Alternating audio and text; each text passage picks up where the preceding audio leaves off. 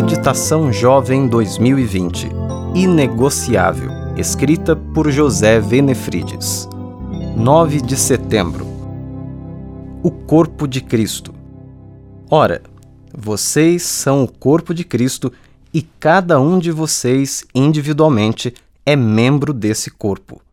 1 Coríntios 12, 27. Na Igreja Apostólica, os cristãos levavam a sério a vida em comunidade.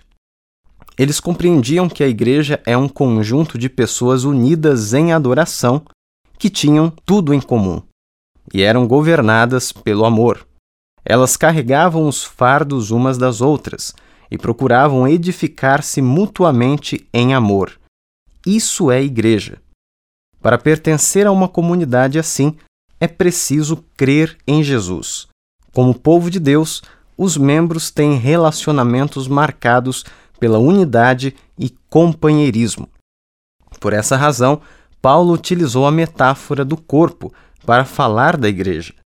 Ao comparar a igreja a um organismo vivo, Paulo está dizendo que a união dos crentes com Cristo é mais do que moral. Se a igreja é o corpo de Cristo, como membros, somos parte do mesmo. O que acontece com um atinge todos.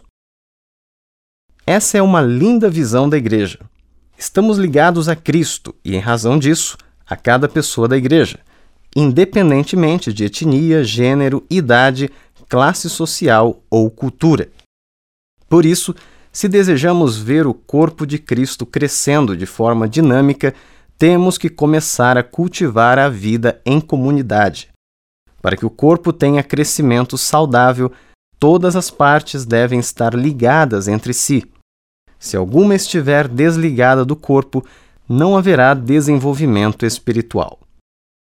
Não há crescimento fora do corpo. A igreja funciona como corpo apenas quando cada membro realiza sua parte.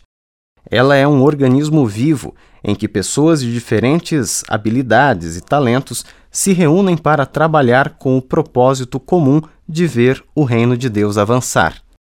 A igreja forte nos relacionamentos cria um importante senso de pertencimento. Integre-se cada vez mais ao corpo de Cristo, desenvolva sua vida espiritual e seja um agente de bênção para quem estiver ligado a você e à cabeça que é Jesus. Eu sou Eduardo Rueda, trabalho como editor na CPB.